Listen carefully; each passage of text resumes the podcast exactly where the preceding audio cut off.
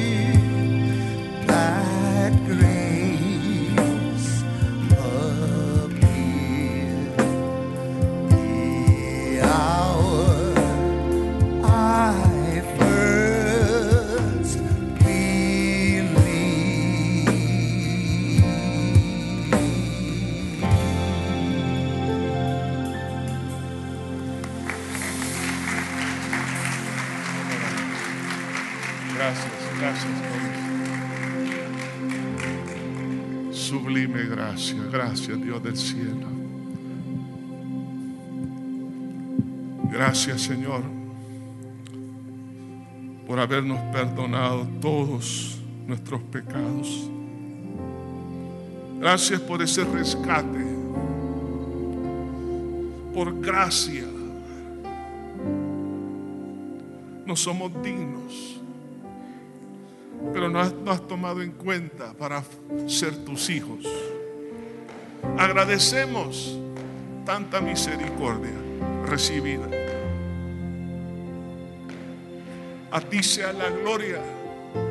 Y un día cantaremos este himno delante del trono en el mar de cristal. Y estaremos brillando como estrellas mil. Gracias, Señor. Gracias. Abra su Biblia al libro de Daniel, capítulo 2, versículo 30. Daniel capítulo 2, versículo 36. Cuando Daniel escribe este libro, él se encontraba en el exilio babilónico. Cuando era un niño, prácticamente, o un preadolescente, fue llevado en cautividad a Babilonia, juntamente con tres amigos de él, que fueron brillantes los cuatro, en todo sentido. Él nunca perdió la visión, el amor a Dios, el conocimiento de Dios. Y eso lo guardó, lo protegió. De tal manera que cuando el rey Nabucodonosor tiene un sueño, y el sueño es de una imagen muy alta, muy sublime, su cabeza era de oro, su pecho y sus brazos de plata, su vientre de bronce y sus piernas de hierro y sus pies de hierro mezclado con barro. Ese sueño lo olvidó, pero no quedó sin efecto. Se turbó por ese sueño. Estaba muy angustiado Nabucodonosor por ese sueño. Se le olvidó y manda llamar a todos los magos y astrólogos del reino para que se lo interpreten. Nadie podía hacer eso porque era un sueño de Dios. Y viene Daniel por el Espíritu Santo que moraba en él, a través de lo que se conoce como uno de los dones de que es palabra de sabiduría y palabra de ciencia. El Señor le revela el sueño y la interpretación. Y es en ese contexto que quiero que veamos esta lectura a partir del versículo 36. Aquí está ya la interpretación que está dando ya del sueño. Y dice así, este es el sueño, también la interpretación de él diremos en presencia del rey. Tú, oh rey, eres rey de reyes porque Dios te, del cielo te ha dado reino, poder, fuerza y majestad. Y donde quiera que habitan los hijos de los hombres, bestias del campo y aves de los cielos, Él los ha entregado en tu mano y te ha dado el dominio sobre todo. Tú eres aquella cabeza de oro. Y después de ti se levantará otro reino inferior al tuyo, y luego un tercer reino de bronce, el cual dominará sobre toda la tierra. Y el cuarto reino será fuerte como el hierro, y como el hierro desmenuzará y rompe todas las cosas, desmenuzará y quebrantará todo. Y lo que viste de los pies y los dedos, en parte de barro cocido de alfarero y en parte de hierro, será un reino dividido, mas habrá en él algo de la fuerza del hierro, así como viste hierro mezclado con barro cocido. Y por ser los dedos de los pies, en parte de hierro y en parte de barro cocido, el reino será en parte fuerte y en parte frágil. Así como viste el hierro mezclado con barro, se mezclarán por medio de alianzas humanas, pero no se unirán el uno con el otro, como el hierro no se mezcla con el barro. En los días de estos reyes, el Dios del cielo levantará un reino que no será jamás destruido, ni será el reino dejado a otro pueblo. Desmenuzará y consumirá a todos estos reinos, pero él permanecerá para siempre. De la manera que viste que del monte fue cortada una piedra, no con mano, la cual desmenuzó el hierro, el bronce, el barro, la plata y el oro, el gran Dios ha mostrado al rey lo que ha de acontecer en lo porvenir, y el sueño es verdadero y fiel su interpretación.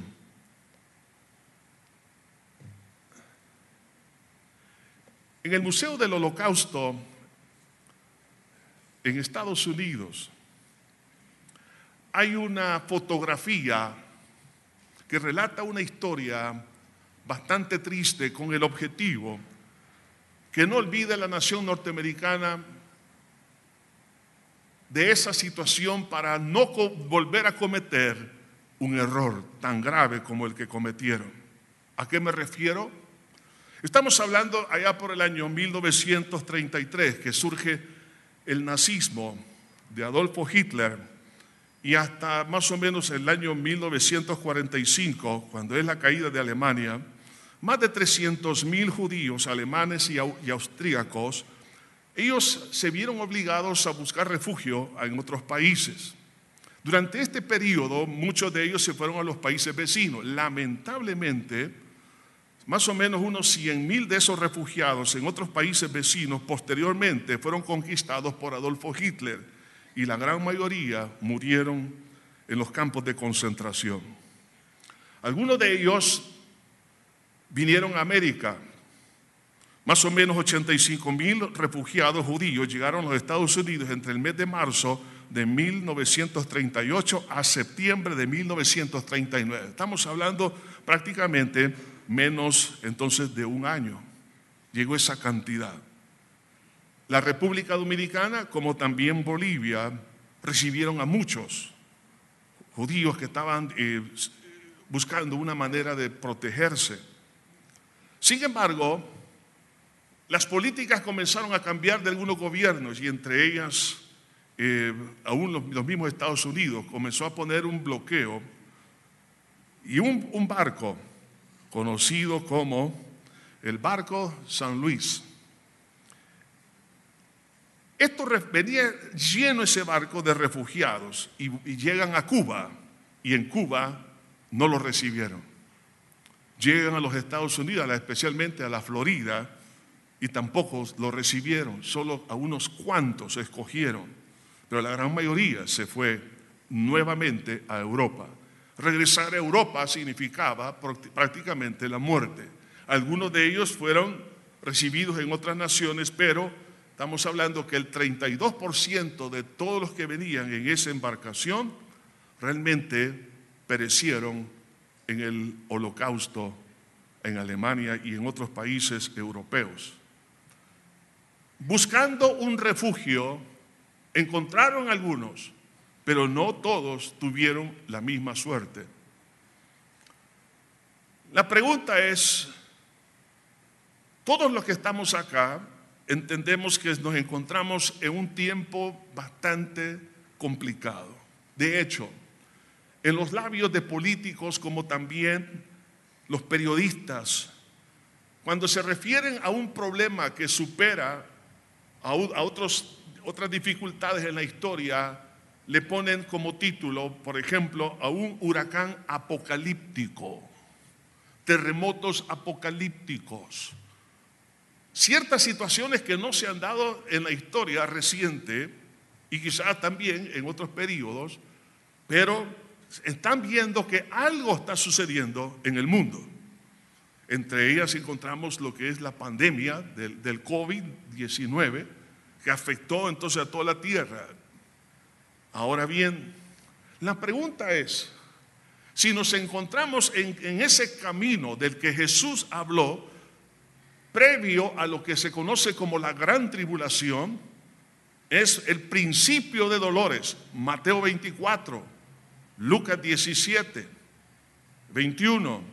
Cuando vemos esas profecías de que Jesús dijo que el principio de dolores, refiriéndose a los dolores de parto de una mujer que está encinta, comienzan los dolores, pero no es el momento de dar a luz.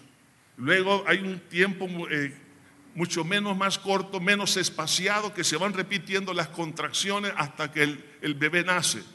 En ese sentido, Dios trata que nosotros entendamos que al encontrarnos en el periodo de principio de dolores, van a haber algunos momentos esporádicos, pero luego se va a ir acortando el espacio y van a ser mucho más continuos. Dentro de ellos está, dice, guerras, rumores de guerras, terremotos en diferentes lugares, pestes, hambres, y habla una cantidad de cosas que Jesús nos pone como señal de, de- de esto lo que ha de venir, antes que aparezca lo que hemos leído acá en Daniel.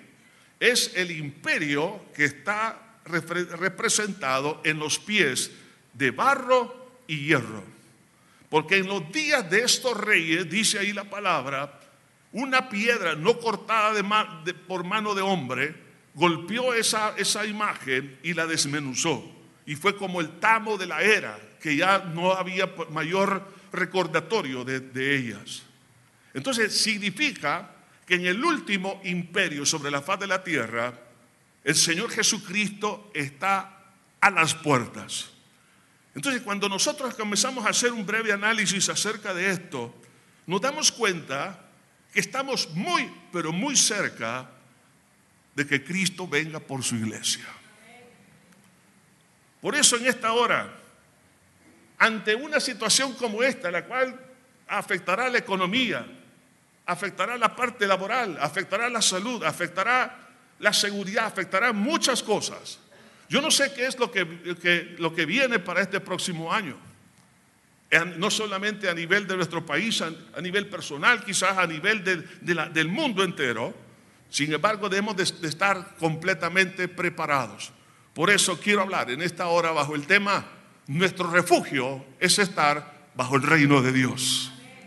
Aunque sucedan todas estas cosas que Jesús ya ha anunciado, lo cual se está cumpliendo, oiga esto, se está cumpliendo ahora, no tenemos tiempo para entrar en mayor detalle sobre eso, pero ya estamos en el principio de dolores, lo cual significa que esa piedra que fue cortada no con mano de hombre está próxima a aparecer cuando aparezca el último imperio global. Por eso, en este momento, dejemos que la palabra de Dios nos oriente para tener el marco de seguridad en medio de esta tierra. Esto nos lleva, en primer lugar, a ver la inquietud por conocer el futuro. En el versículo 29, dice ahí, estando tú, oiga, aquí le está hablando Daniel al rey, oh rey, en tu cama te vinieron pensamientos por saber lo que había de ser en lo porvenir. Y el que revela los misterios te mostró lo que ha de ser. La pregunta es por qué este hombre tenía esa inquietud. Al irse a la cama, ¿qué va a venir? ¿Quién viene después de mí? ¿Qué va a pasar con este reino? ¿Quién lo va a heredar? Etcétera, etcétera. ¿Cómo- ¿Qué va a pasar a nivel global? Él tenía esa inquietud. Ahora, providencialmente el Señor, o soberanamente el Señor, revela a este hombre lo que ha de acontecer. Ahora, la inquietud porque hay personas que quieren conocer el futuro, entre las causas que podemos encontrar está por la inclinación innata del espíritu humano, porque dice la Biblia que Dios puso eternidad en el corazón del hombre. Entonces, nosotros como seres humanos no nos conformamos con el presente, pero porque hay una inquietud hacia el futuro, porque nuestro espíritu es el soplo de Dios y que tenemos la imagen de Dios en nuestra vida. Entonces, eso nos lleva a, ver o a querer ver la parte futura, pero también por el temor a la muerte y no saber su destino. Después de muerto no sabe si a dónde va.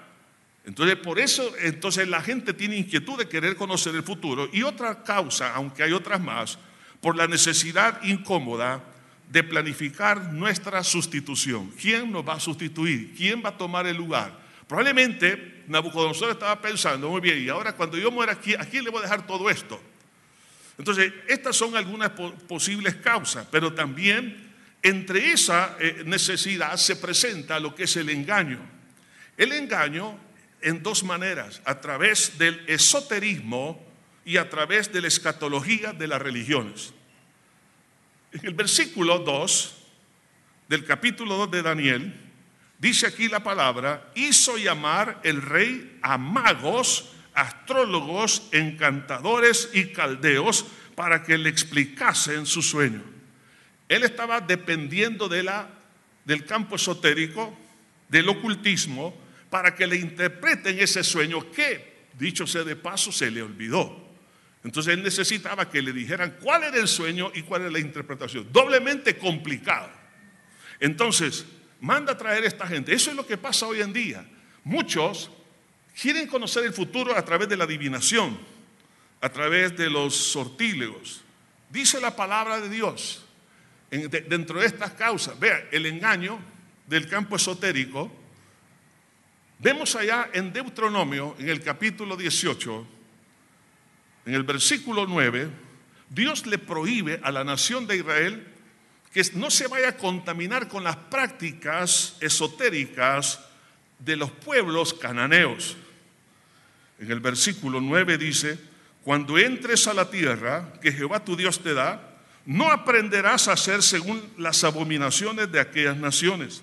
No se ha hallado en ti quien haga pasar a su hijo o a su hija por el fuego, ni quien practique adivinación, ni agorero, ni sortíligo, ni hechicero, ni encantador, ni adivino, ni mago, ni quien consulte a los muertos. Porque es abominación, oiga esto, es abominación para con Jehová cualquiera que hace estas cosas, y por estas abominaciones Jehová tu Dios echa estas naciones delante de ti. Perfecto serás delante de Jehová tu Dios. Porque estas naciones que vas a heredar agoreros y adivinos oyen, mas a ti no te ha permitido esto Jehová tu Dios. Oiga, no escucharlos, no exponernos, ni si, por, por supuesto, ni tocarlos, ni practicarlos. En otras palabras, la contaminación espiritual puede venir en un momento dado que una persona se puede exponer, por ejemplo, a escuchar doctrinas de demonios, entre ellas los que hemos- las que menciona aquí la palabra.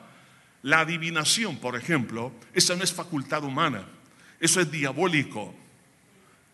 Cuando Pablo estaba allá en Filipo, una joven que tenía espíritu de adivinación, dice la Biblia, que lo- Pablo lo reprendió en el nombre de Jesucristo y ese demonio salió. Y cuando salió perdió la facultad de adivinar, lo cual implica que cuan- cuando, un demonio de adivinación está en esa persona, entonces surge esta invitación de uno de los dones del Espíritu Santo, como es el don de palabra de sabiduría. Entonces, para confundir, es que el diablo se viste como ángel de luz, para que crean que es lo mismo. No, no es cierto. La adivinación, sortílego, hechicero.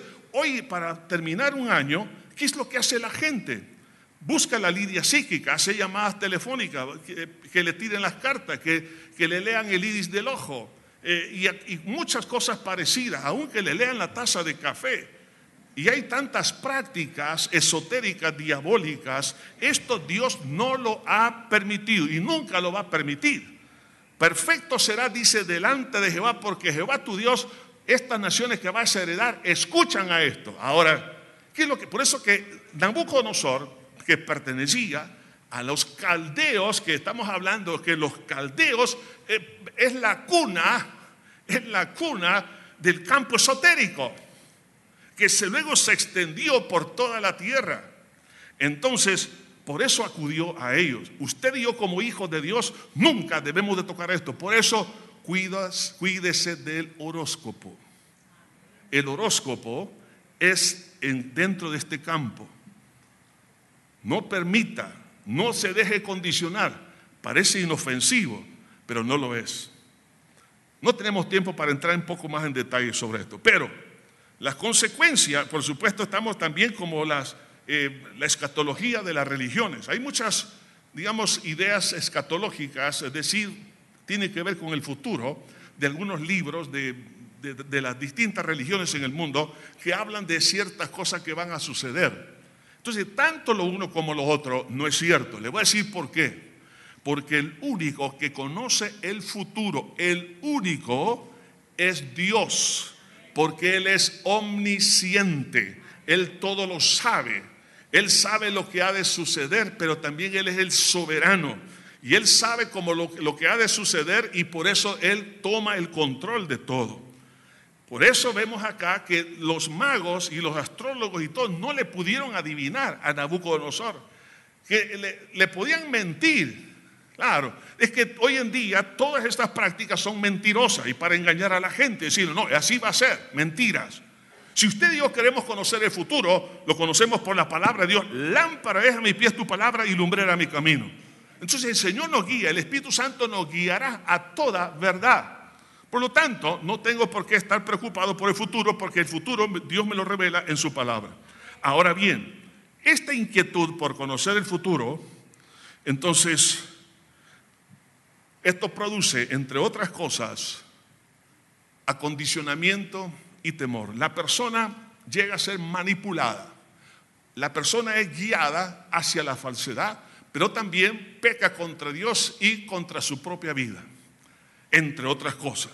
Entonces no conviene que ninguno de los hijos de Dios se metan en este rollo, porque entonces lo que va a encontrar es miseria, dolor y va realmente a, a dañar su confianza en el Señor y va a ser de- devastado en muchas áreas.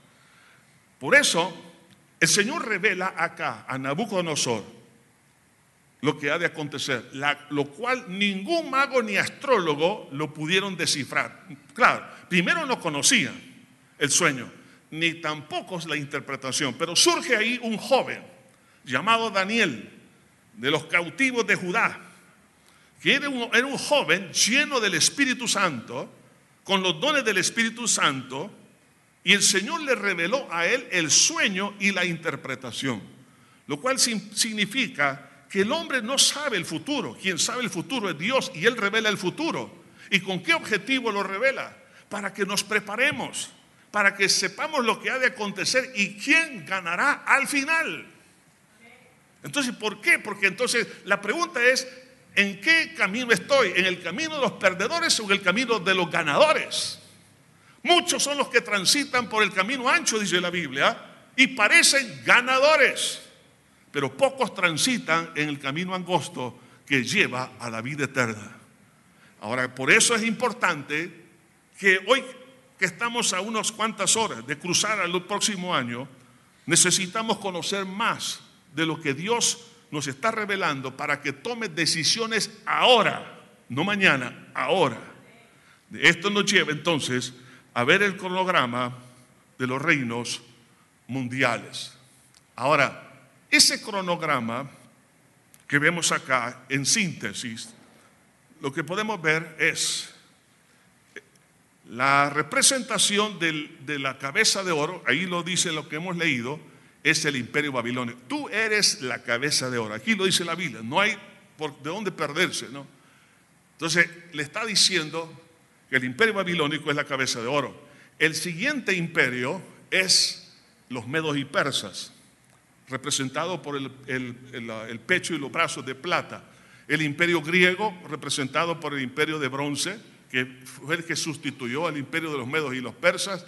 El imperio romano, que, que es- representa las dos piernas de hierro. Pero hay un misterio acá, y es el caso del último imperio humano, que es el que en los pies, que está mezclado el hierro con el barro.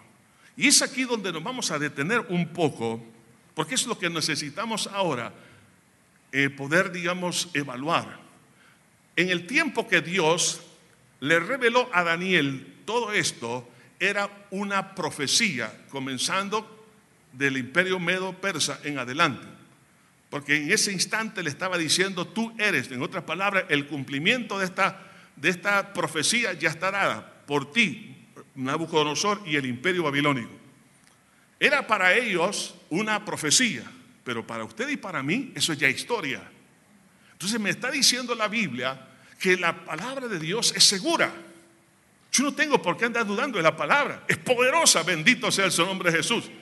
Jesús dijo, el cielo y la tierra pasará, mas mi palabra no pasará. Entonces, si tenemos tanta evidencia histórica del cumplimiento profético a lo largo de los siglos, sin faltar una tan sola profecía cumplida hasta este día, por supuesto hay más que, van a ser cumplidas, significa que si dos tercios de las profecías ya fueron cumplidas, hay seguridad que un tercio más va a ser cumplido. Entonces, estos imperios ya son historia, pero falta este, el último imperio, que está representado por los pies y barro, esa mezcla que vemos ahí. Entonces, cuando la palabra de Dios nos habla de este imperio, es un reino que se establece por una confederación, representado por los diez dedos. Y cuando habla aquí que estaba dividido, para nosotros en castellano dividir, sea, vamos a partir en dos, por decir algo. No, es más, cuando estamos cumpliendo años, están cumpliendo años otros, aunque sea un pedacito, pero queremos pastel. Entonces, Estamos hablando que una repartición. Entonces, el hecho de repartirse un pedacito, por ejemplo, de los beneficios de ese reino, es lo que hará a ese reino débil, porque cada uno llevará agua para su propio molino. Por eso es el, el barro representa esa fragilidad.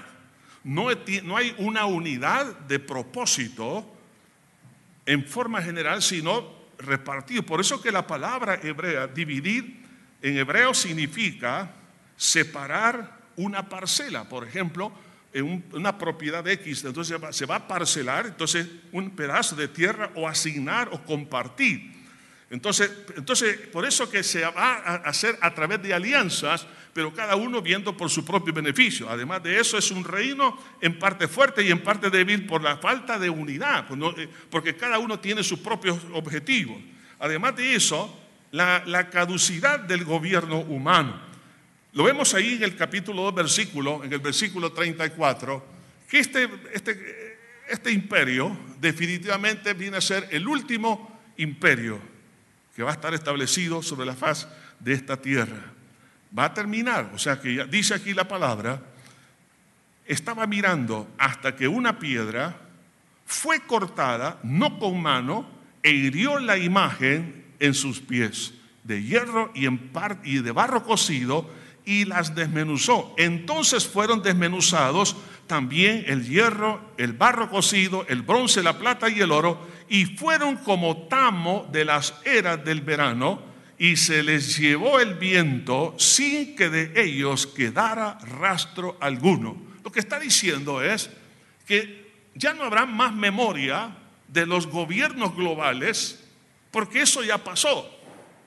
Va a ser como el tamo, va a ser como una hojarasca que se la, lleva el viento y ya no existe más en la tierra. Entonces, quiero decirles, amados hermanos, no pongamos nuestro gozo, nuestra esperanza, nuestra fe a ciegas en los gobiernos y en los distintos modelos políticos en el mundo. ¿Por qué? Porque es cierto, debemos de colaborar, debemos de servir, debemos hacer, sí, pero mi fe solamente tiene que estar en Cristo Jesús. Espero que me comprendan, que debemos nosotros colaborar en lo que es correcto, en lo que es justo, pero algunos se han apasionado, como el tiempo de Adolfo Hitler. Eh, ellos creyeron que la política de Adolfo Hitler los llevaría a un resurgimiento como potencia. Al año 45 quedó Alemania completamente humillada. Lo mismo pasó con, con Japón y otras naciones. Por eso que lo importante es acá entender que todo esto va a pasar. Pero debo de estar seguro de una cosa, que el reino de Dios va a permanecer. Entonces, ¿qué vislumbres podemos nosotros ver, por ejemplo, de esta, digamos, de esta confederación que se establece, de este reino que en parte es fuerte y en parte débil, que un momento dado va va a caducar? Entonces, hay ciertos vislumbres del último gobierno humano a partir de este tiempo. Claro, solamente voy a hacer algunas breves menciones de esto porque mi enfoque principal no es en esta imagen, sino en la piedra que golpeó la imagen. Entonces, algunas características del reino global según la Biblia, hablando de esos pies de barro cocido con hierro. Ahí vemos, por ejemplo, Hoy en día vemos una unificación multinacional para tener autoridad global.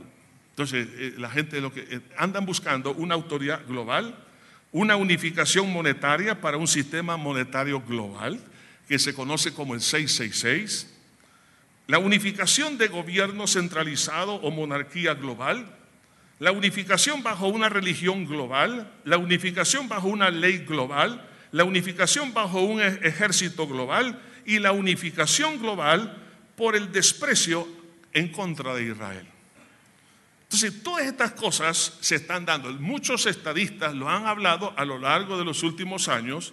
Se ha hablado del gobierno mundial, se habla de la agenda que tiene la ONU para comenzar a ser eh, desarrollada en los próximos meses. Entonces, dice aquí la palabra en el apogeo de estos reyes, lo cual significa que cuando se encuentre esta confederación de naciones, en su mejor momento de tomar autoridad global, de, de poder administrar la justicia global, de manejar el dinero globalmente y cuántas cosas más, entonces estando en esa condición, es cuando el Señor Jesucristo, la piedra no cortada de mano, es la que golpeará esa imagen. Entonces, si esta imagen cae en su apogeo, significa que los vislumbres desde el surgimiento ya se están dando. Por ejemplo, hay un autor de un libro, el libro se llama El Gobierno Mundial de los Expertos por Colmer. Él dice, hablando del G7, el G7 es lo más parecido a un gobierno mundial que ha existido. Entonces, si esto es así, claro, va a surgir ya a nivel de siete, de diez naciones que se van a confederar para tomar control. Entonces, el advenimiento de nuestro Dios Jesucristo viene al final, pero la palabra de Dios nos habla con más claridad también que este imperio, el último imperio global humano, va a ser liderado por un líder, uno, uno. Lo van a establecer como monarca, lo van a establecer como un dictador mundial.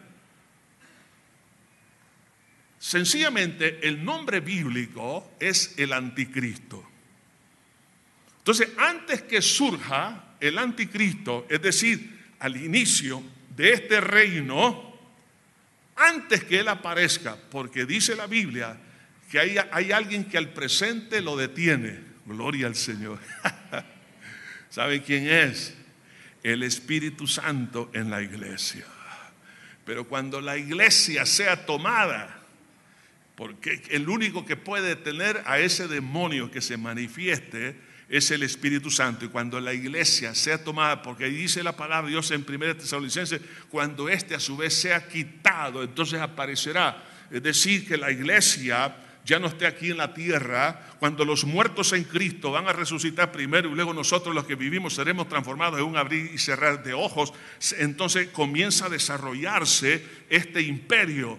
Por eso significa que si ya tenemos algunos vislumbres de todo esto, está mucho más cerca entonces el arrebatamiento de la iglesia. Lo cual debemos de estar preparados y listos. Entonces, en base a la dirección profética, hermanos, yo sé que hoy en día muchos, aún aquí en El Salvador los he visto con el GPS, buscando ahí en Waze, viendo y, y para ir de la casa al supermercado. Si este país es tan pequeño que hasta dormidos podemos manejar, ¿no? Entonces, pero bueno, entonces en este caso, eh, hermano, ese, digamos, ese GPS que va a estar ahí, digamos, de alguna manera, eh, controlando todo, eso es lo que nosotros debemos de verlo a la luz de la palabra. Esa dirección divina, ese GPS divino, es la palabra que me dice qué es lo que tengo que hacer. Ah, aparece esto, aparece lo otro. Oh, ¿qué voy a hacer en la parte financiera? ¿Qué tengo que hacer en la parte familiar? ¿Qué tengo que hacer en la parte espiritual? ¿Qué tengo que hacer? Entonces, conociendo esto, ese GPS espiritual me ayuda a discernir las medidas actuales. Entonces, eh, por eso que en la planificación estratégica que debemos de tener para este próximo año, tomemos a Dios en cuenta. La palabra de Dios si no lo hacemos, vamos a errar, vamos a fracasar. Porque la única manera de poder sobreponernos ante el principio de dolores es sencillamente con la guianza del Espíritu Santo, es con la unción del Espíritu, es con la palabra de poder, es con la fe poderosa en Dios, manteniendo el escudo de la fe, la espada del Espíritu, el yelmo de la salvación, el apresto del Evangelio de la paz. Y en otras palabras, que la iglesia se vista con la armadura de Dios para pelear la última y gran batalla en esta tierra antes que Cristo nos lleve a su presencia, a todos en el arrebatamiento. Entonces, conociendo esto, yo debo de prepararme. Porque ya usted y yo vamos a estar, lo hemos escuchado este año en todas las cadenas de televisión, en, en las redes sociales, lo que sea. Estamos oyendo de todo esto. Ahora, esto no es real- realmente algo nuevo. Vemos algunos vislumbres sencillamente de este reino. Como dije, el advenimiento del reino de Dios, Dios va a cancelar, en otras palabras, ese reino humano. Esto, como dije, ha, ha habido a lo largo de la historia algunas ideas, como es, por ejemplo, los reyes egipcios pretendían gobernar, eh, eh, ellos tenían una idea, los faraones, de un gobierno mundial, al cual había una expresión común entre ellos que era esta, todo lo que rodea el sol, hablando de gobierno global. Los reyes mesopotámicos decían todo desde el amanecer hasta el atardecer. Los antiguos emperadores chinos y japoneses decían todo bajo el cielo. Entonces, esa filosofía es la que marcaba, porque eso los impulsaba a las guerras y a todo lo demás para ir a las conquistas digamos, de cultura, de, de territorio, de lo que sea. Entonces, la, la idea de un gobierno mundial no es algo nuevo.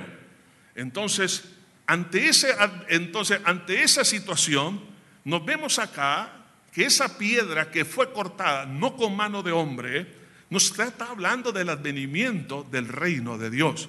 Porque habla aquí que ese reino realmente cancelará el gobierno humano. En el versículo, en el versículo 34 dice, estaba, estabas mirando hasta que una piedra fue cortada, no con mano, e hirió a la imagen en sus pies de hierro y de barro cocido y lo desmenuzó. Entonces fueron desmenuzados también el hierro, el barro cocido, el bronce, la plata y el oro, y fueron como el tamo de la era del verano, y se los llevó el viento sin que de ellos quedara rastro alguno. Mientras Nabucodonosor en el sueño tenía fija su mirada en los pies, ¿qué significa eso? Esos pies mezclados de barro y, con hierro. Dice que, que una piedra que golpeó en ese momento, entonces fue desmenuzada toda la imagen. Lo que nos está diciendo ahí es que el reino de Dios va a cancelar todos los vestigios del gobierno humano. Además de eso, en Apocalipsis capítulo 20, el rey de, los, de todos estos imperios es el Satanás, detrás de todas estas maquinaciones. Dice la Biblia en Apocalipsis 20:10, y el diablo que los engañaba fue lanzado en el lago de fuego y azufre, donde, donde estaban, ¿qué cosa? La bestia. ¿Quién es la bestia? El, el anticristo, porque ellos fueron enviados antes que el diablo. El falso profeta, y serán atormentados día y noche por los siglos de los siglos. Entonces, ¿quién quiere seguir a un falso profeta? ¿Quién quiere seguir a esa bestia? ¿Quién quiere seguir a ese Satanás? Porque ese es el destino, ya está marcado. Por eso Satanás no quiere que usted y yo conozcamos lo que dice la palabra acerca del destino de ellos, porque está marcado ya, Dios lo estableció. Ya fue juzgado en la cruz del Calvario. Jesús dijo, el príncipe de este mundo es echado fuera. Pero la sentencia completa se dará en Apocalipsis 20:10. Fue lanzado al lago de fuego. Y es el destino final. Y no solamente de ellos, sino de aquellos que siguen el camino de- de- de- del pecado y que siguen a Satanás.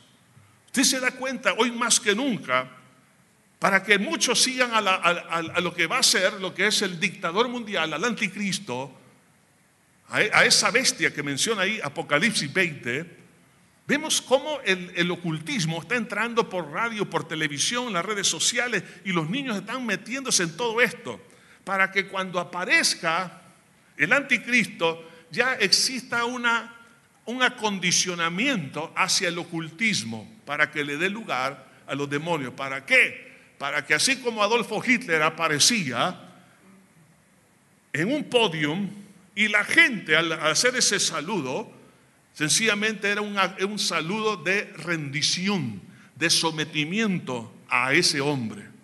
Y claro, la gente hasta lloraba. Lo mismo podemos ver en el caso de este dictador allá en Corea del Norte. Hermano, increíble.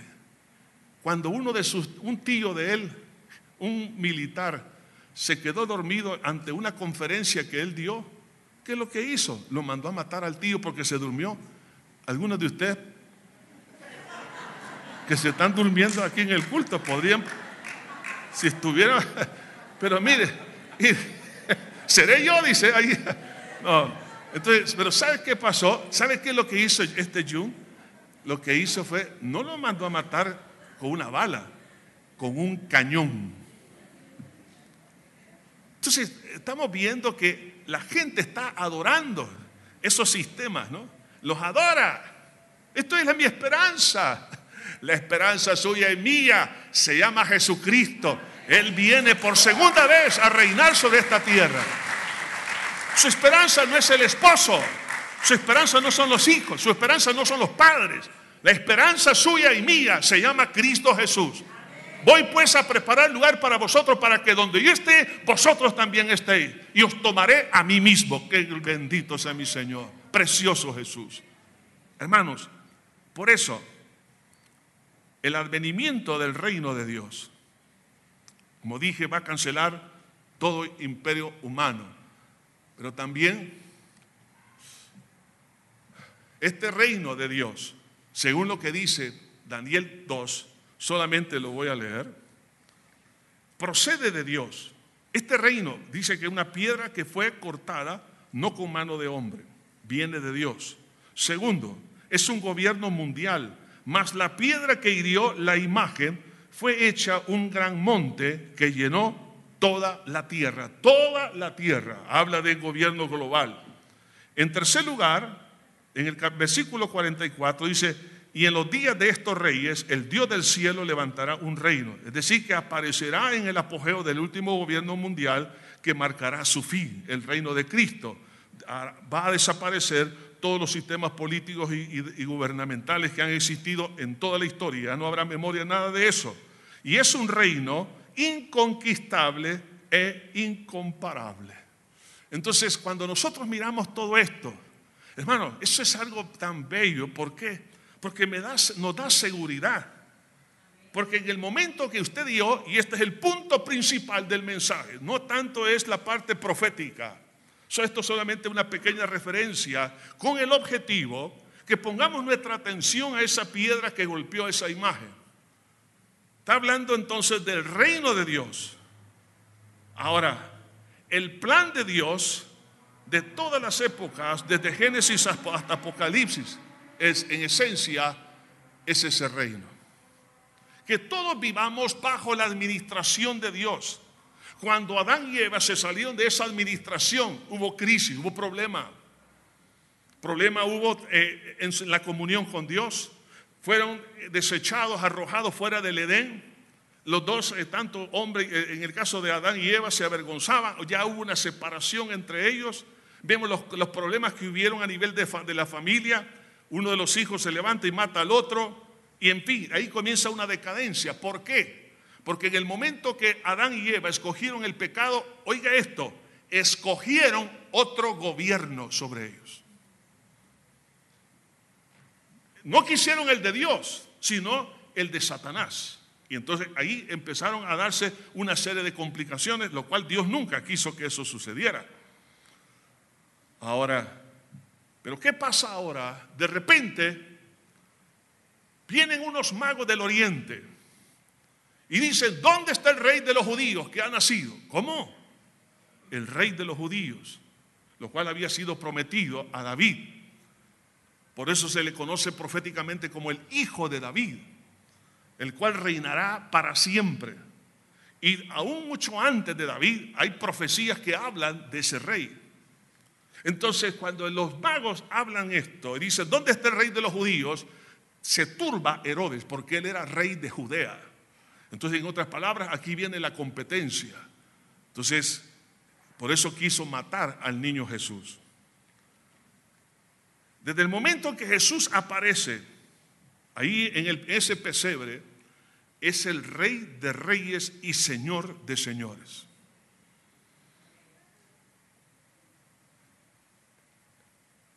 Después de eso, el Señor Jesucristo cuando empieza a predicar dijo, el reino de los cielos se ha acercado. En otras palabras, esa piedra que fue cortada viene en camino, se ha acercado. No ha golpeado en su esencia todavía la tierra, pero empieza a dar sus efectos. El reino de los cielos se ha acercado y el consejo es este, arrepentidos y creed en el Evangelio.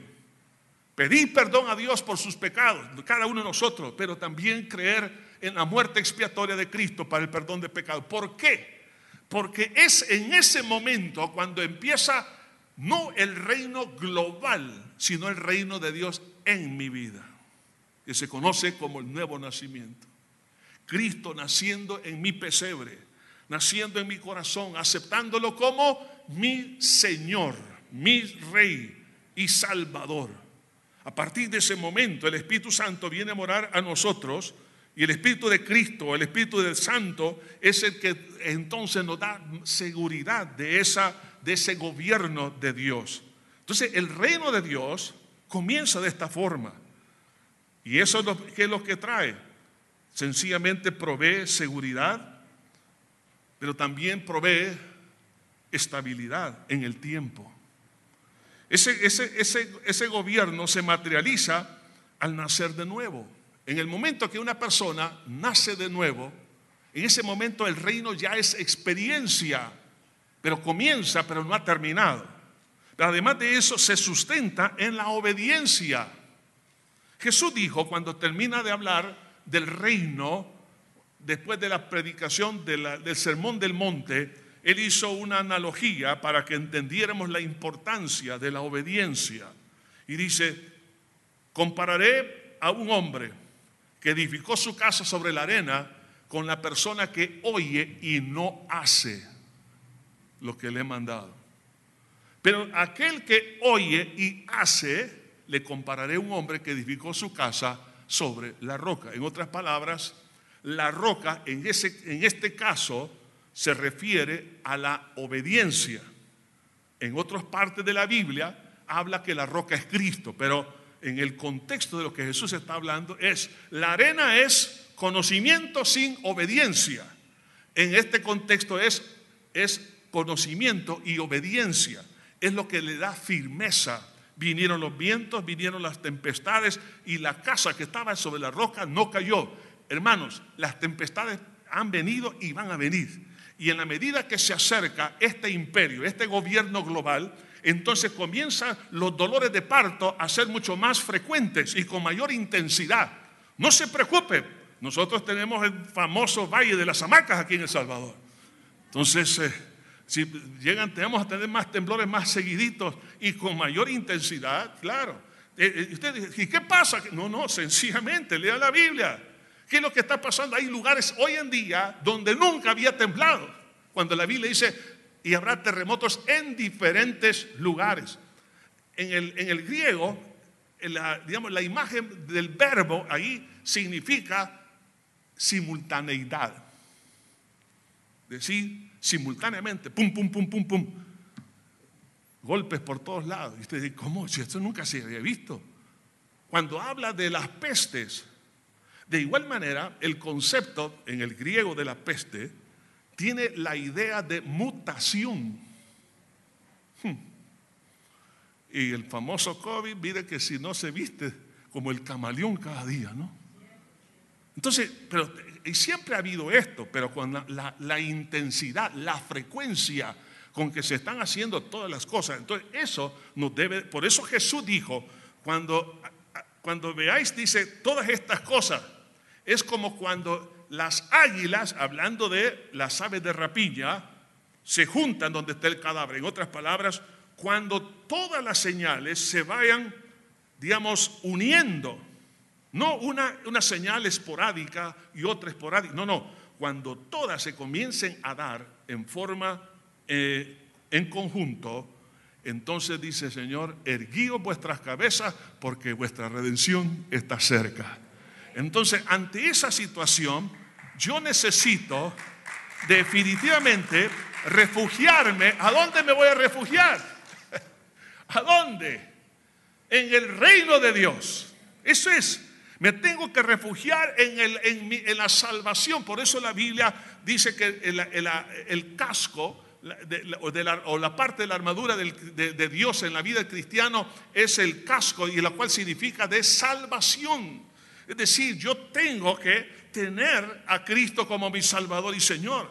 Si no, no voy a poder avanzar, no voy a poder discernir, no voy a poder avanzar, no voy a tener la fortaleza, voy a desmayar. Por eso, estimados hermanos y amigos, lo que más le conviene al ser humano es no una religión, lo que le conviene es que Jesucristo, el Rey de Reyes, nazca en el corazón de cada uno, en este pesebre. Y cuando Él nace, entonces no se preocupe por los Herodes, Cristo se encarga de todos ellos. El Señor se va a encargar de defenderlo, de ayudarlo, de sacarlo adelante. Dígame si ese niño, ese bebé, cuidó a sus padres. Dirá, ¿cómo? Claro. La guianza fue, José, toma al niño y a su madre y huye a Egipto, porque Herodes procura la muerte. ¿Qué tal si encuentran a José y a María con el niño? Ellos muy probablemente hubieran muerto también al querer defender a su bebé. O sea, el niño protegiendo a sus padres. Pero ese niño, en ese cuerpo, estaba el Dios que hizo los cielos y la tierra. es, bello esto, ¿no? Ahora, no solamente se sustenta en la obediencia este reino, es decir, cuando decidimos obedecer el reino, es decir, el gobierno, la administración de Cristo, se com- comienza a solidificar nuestra vida. Entonces nuestros pies están sobre una roca. Conozco pero obedezco, conozco y obedezco. Ante esa verdad recibimos fortaleza y en medio de las mismas tempestades que otros tienen, pero sin embargo, en el caso de un cristiano obediente, permanece para siempre. Pero también se expresa por el fruto y los dones del Espíritu Santo. El fruto del Espíritu viene a ser el carácter de Cristo que se va formando como resultado del gobierno de Cristo aplicado por la persona del Espíritu Santo. El Espíritu Santo comienza a producir lo que se conoce como el fruto del Espíritu. Y el fruto del Espíritu es amor, gozo, paz, paciencia, bondad, benignidad, fe, mansedumbre, templanza. Contra tales cosas no hay ley. Nueve virtudes increíbles. Usted dirá, ¿y cómo puedo yo cambiar, pastor? Pues mire, aquí nadie cambia a nadie. El único que cambia es el reino de Cristo en su corazón. Cristo Jesús es el que cambia, el que transforma. Ahora, si quiero que mi carácter, quiero que mis pensamientos, mis sentimientos sean totalmente gobernados y cambiados, debo de dejar que Cristo gobierne mi vida. Entonces, ¿qué va a producir? Amor. Y amor, ágape, está representado en 1 Corintios 13. El amor es benigno. En otras palabras, la gente que ama no trata mal a otros. ¿Aló? El amor no tiene envidia, es decir, el amor no compite con nadie. Se alegra porque otro ganó. Porque a otro le dieron aguinaldo y a mí no. ¿Se da cuenta? El amor se siente feliz porque comió chompipe o pavo en Navidad y a mí puros tamales de lote. Se, se alegra. No, el amor, dice, es, es bondadoso, es decir, se desprende, ayuda, bendice. Bueno, es una maravilla lo que describe la Biblia. No guarda rencor, dice. Bueno, es increíble. Entonces, ese carácter se empieza a formar por el gobierno de Cristo en nuestra vida. ¿Y cómo comienza eso? Ya lo mencioné. Cuando se decide obedecer. Pero luego después de, de- de obedecer, entonces prácticamente ocurre el sometimiento de nuestra voluntad a la de Dios. Cuando entiendo que el gobierno de Dios es mejor que mi gobierno del ego, entonces digo, Señor, renuncio a este gobierno del ego por el tuyo. Entonces Jesús dijo, el que quiera ser mi discípulo, niéguese a sí mismo. En otras palabras, muerte al ego, tome su cruz. ¿Para qué es la cruz? Para morir. La cruz es darle muerte a mi ego. Tome su cruz y sígame. Jesús dijo en Getsemaní, no se haga mi voluntad sino la tuya. Entonces cuando un cristiano llega a ese punto, decide obedecer, el Espíritu Santo comienza a hacer cosas lindas. Entonces al ver ese fruto, entonces dice, no, si esto es tan bello, mejor, Señor, decido en el nombre de Jesús, acepto la gloriosa verdad que mencionó el apóstol Pablo. Para mí el vivir es Cristo y el morir es ganancia. Pablo dijo, con Cristo estoy juntamente crucificado, mas ya no vivo yo, sino que Cristo vive en mí. Y lo que ahora vivo en la carne, lo vivo en la fe del Hijo de Dios. Entonces cuando uno llega a entender esto, entonces dice, Señor, yo ya no quiero mi voluntad. Yo no quiero hacer lo que yo quiero, lo que mi carne me pide, sino quiero lo que tú quieres.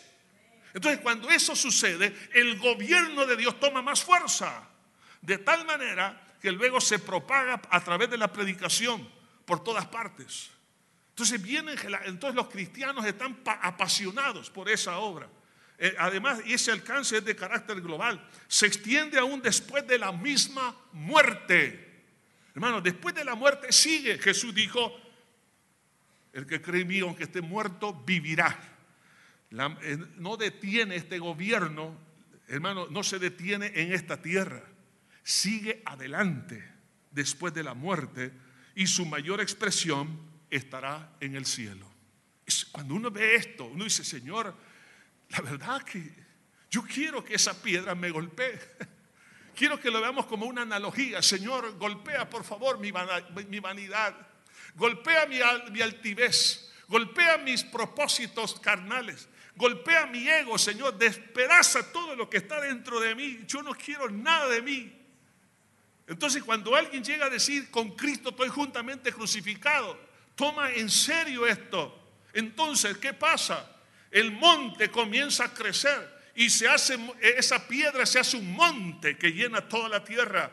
Va a llenar el gobierno de Cristo, todo el espíritu, el alma, el cuerpo, todo nuestro ser, todas las actividades, todo lo que se haga comenzará a florecer bajo el poder de la gracia de mi Señor Jesucristo. Y este es entonces el verdadero refugio. ¿A dónde vamos a huir? Ya que estamos en la recta final, porque el reino humano, el último reino humano, se va a empezar a establecer. Entonces el refugio se llama Jesús, porque Él es nuestro socorro, es nuestra ayuda, es la protección, es nuestra esperanza, es la dignificación o glorificación del cristiano.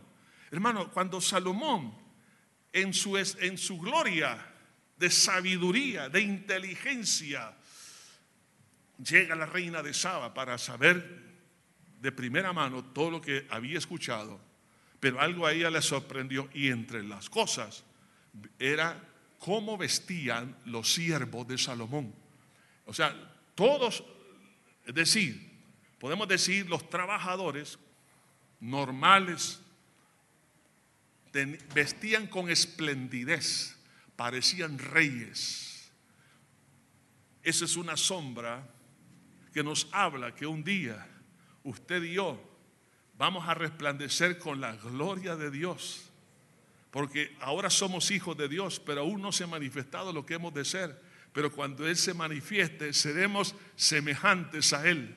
Moisés resplandeció al ver la gloria de Dios, pero eso solamente es una sombra, un prototipo. Pero lo que estamos viendo que vamos a tener, hermano, será algo tan bello.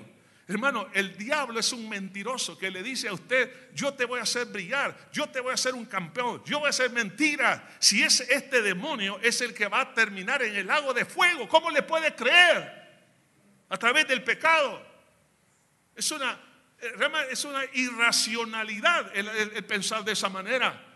Jesús dijo, yo he venido para que tengan vida y la tengan en abundancia. El reino de Dios trasciende, hermano. De tal manera que el amor de Dios todavía no es, no es la, eh, la máxima expresión de ese amor. Por supuesto, iniciando en el Calvario, se proyecta por toda la eternidad. Eso, hermano, es impresionante. Por eso, aceptemos el refugio del reino de Dios. En el Salmo 91 hay algunas palabras que quiero que destacar y con esto ya, ya estoy finalizando. Es un salmo muy conocido de todos nosotros. Algunos tienen abierta la Biblia, el Salmo 91. Pero quiero leerles los primeros siete versículos. El que habita el abrigo del Altísimo morará bajo la sombra del Omnipotente. Este, este salmo está hablando del reino. Está diciendo el que habita, es decir, el que está bajo la administración del abrigo, del gobierno, del Altísimo. Ahí vienen los resultados. Morará bajo la sombra del Omnipotente. Miren, qué belleza, ¿no? O sea, habitar bajo la sombra del Omnipotente es que yo tengo la asistencia poderosa, sobrenatural de Dios. Diré yo a Jehová, esperanza mía, castillo mío, mi Dios en quien confiaré. Él te librará del lazo del cazador, de la peste destructora. Con sus plumas te cubrirá y debajo de sus alas estarás seguro. Escudo y adarga su verdad. No temerás el terror nocturno, ni saeta que vuele de día, ni pestilencia que ande en oscuridad ni mortandad que en medio del día destruya. Caerán a tu lado mil y diez mil a tu diestra, mas a ti no llegará. Mas a ti no llegará. Vea estas palabras. En primer lugar, abrigo. Segundo, sombra, castillo, alas, escudo y adarga. Esas palabras nos están hablando acerca de lo que es la protección que Dios nos da. Por eso el Señor dice, hijo, vete conmigo, déjate gobernar. Yo no he venido para frustrarte ni dañar tus sueños, al contrario, vengo a darte los verdaderos sueños, todo lo que tú necesitas en la vida. Entonces el Señor nos dice, mira, si tú habitas bajo mi abrigo, bajo mi reino, bajo mi sombra, yo soy tu castillo, yo soy las alas como una gallina recoge sus polluelos y te da calor. Yo soy tu escudo y tu adarga. Es decir, el escudo era, era bastante grande para detener las flechas cuando eran lanzadas a cierta distancia. Pero la adarga era un escudo más pequeño que, ocupaba la caballería, para, porque era mucho más manual. Entonces Dios lo que está diciendo, mira hijo, la verdad te va a defender. Yo voy a estar contigo. ¿Por qué? Porque el Señor nos dice, mira, la mejor protección suya y mía no lo dan los seguros de vida. No lo dan cualquier clase de seguro de, de- de- salud, cualquier cosa. Mire, le voy a contar esto. Yo no lo sabía hasta hace un mes más o menos. Mi esposa se lo había callado.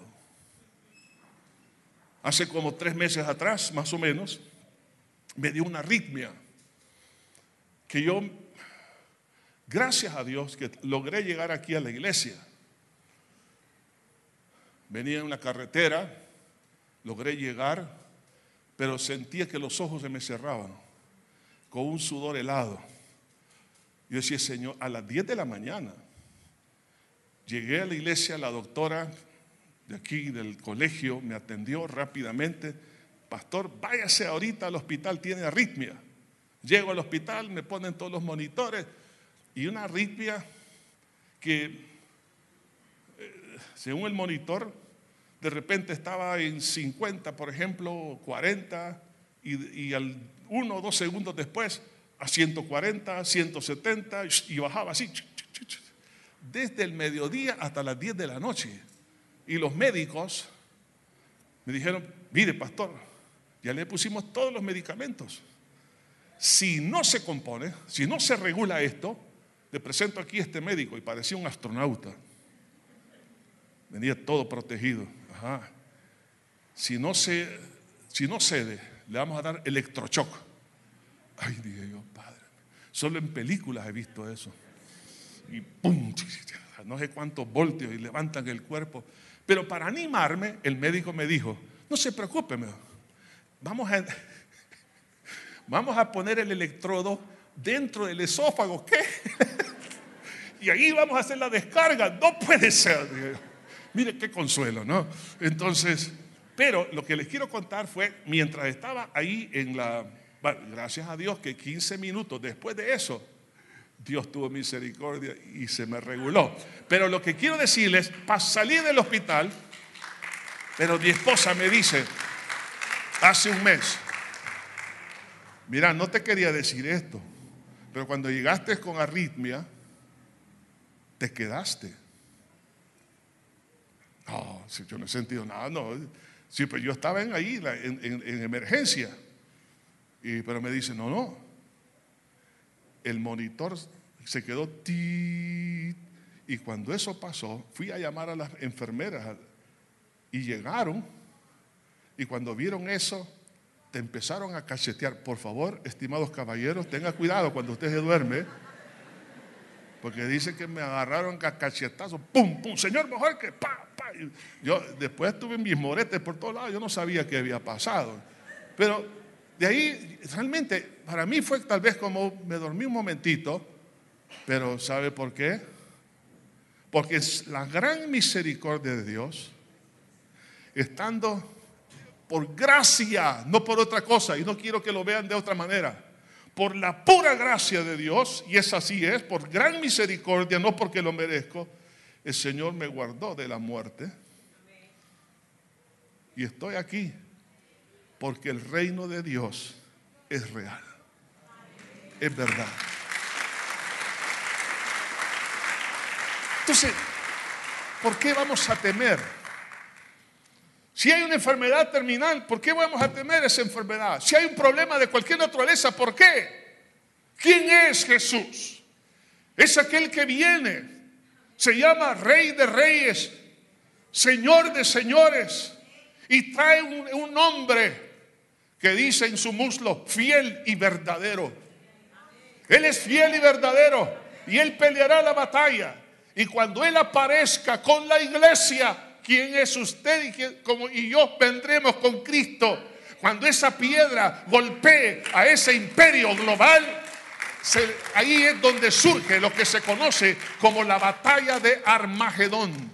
La batalla de Armagedón no es entre, entre un gobierno y otro imperio, no, no, no es entre países.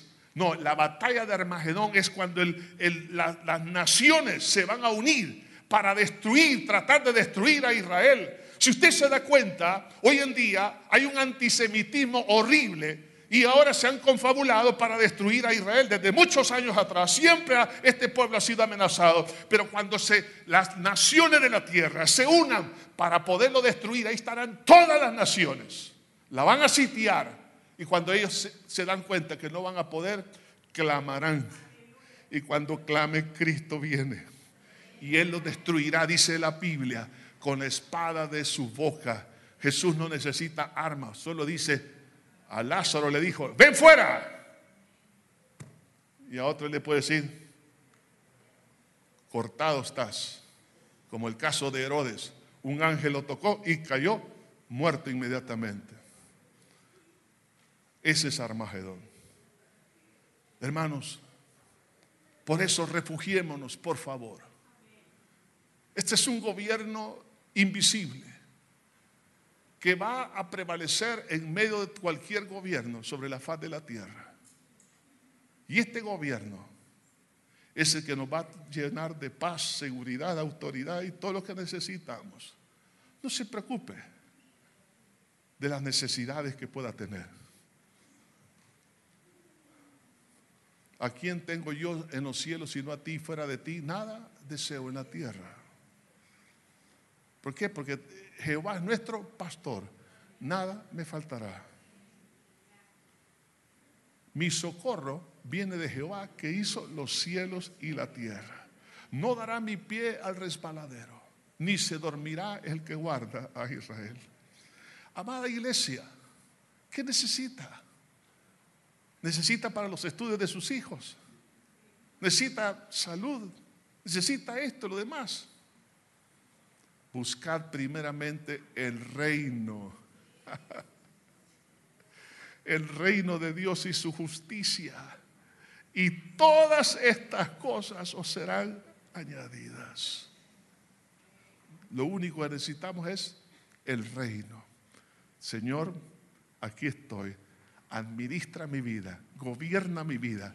Yo desaparezco de la escena y digo, mas ya no vivo yo, mas Cristo vive en mí. Y cuando tomemos una decisión radical como esta, Dios se va a encargar de pelear nuestras batallas. Buen pastor, eres bello Jesús. Mi alma te alaba Jesús. Te adoro Padre eterno. Gracias por ser tan bueno. Te pido para gloria y honra de tu santo nombre que tú, Señor, puedas incentivar a tu iglesia a permanecer en tu reino.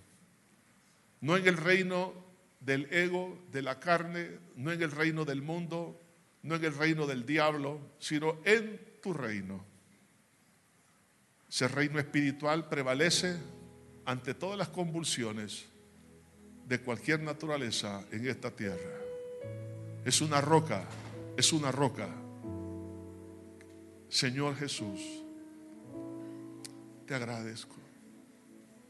Tome su mejor decisión ahora, antes de cruzar el próximo año. Dígale, Señor, acepto que tú seas mi Señor, mi Rey. Decido abandonar la desobediencia por la obediencia. Decido por la fe a morir a mí mismo para que tú vivas en mí. Decido sujetarme a ti para que repose tu poder sobre mí, para que el Salmo 91 sea una realidad en mí. Dios mío, te alabo y te bendigo. Te doy gracias. Gracias Jesús.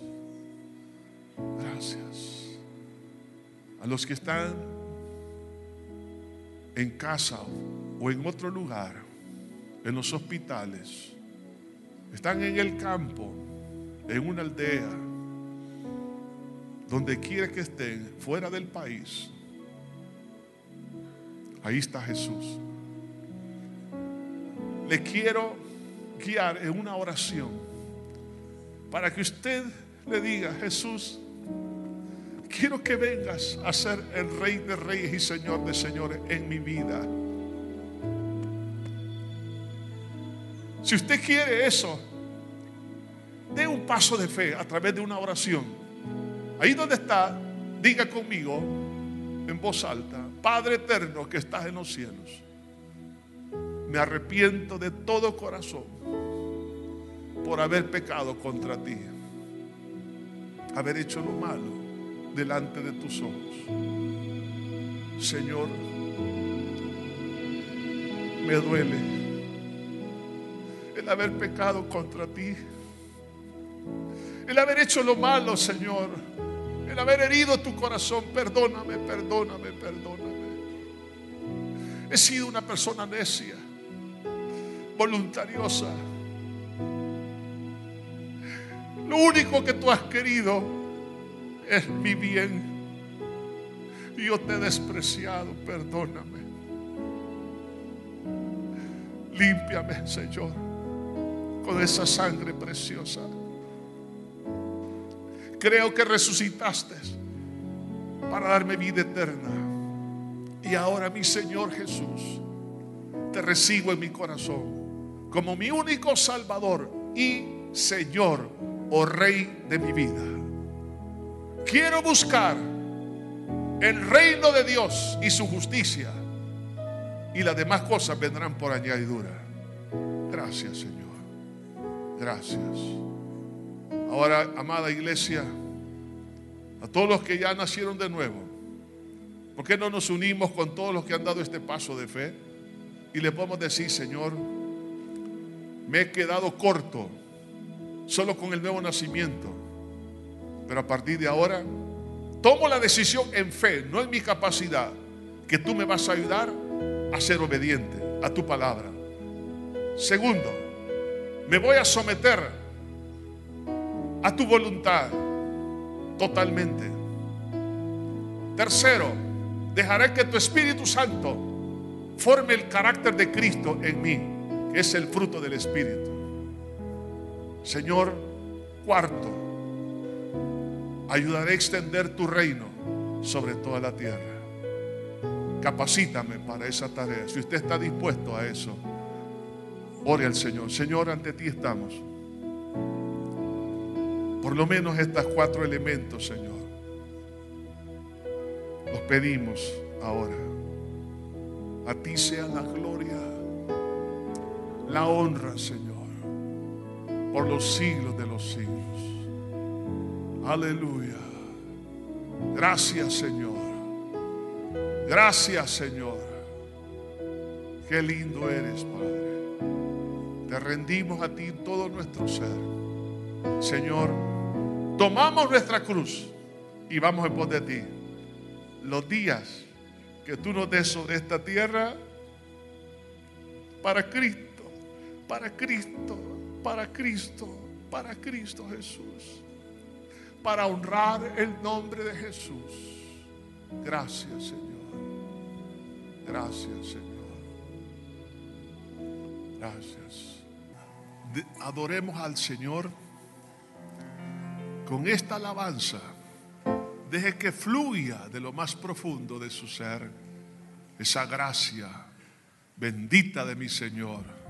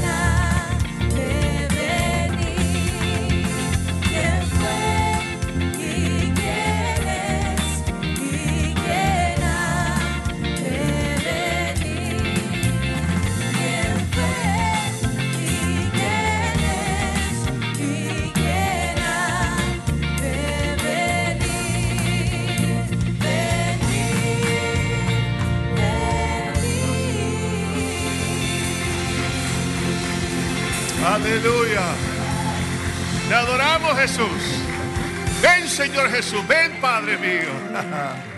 Oh Señor, el Espíritu que mora en nosotros. Clama, Abba Padre. Clama, ven Señor Jesús. Y la iglesia también, Padre. Nuestros corazones anhelan, Señor, tus venidas. Gloria a tu nombre, Jesús. Gracias. Es increíble la herencia, las promesas que tienes para nosotros.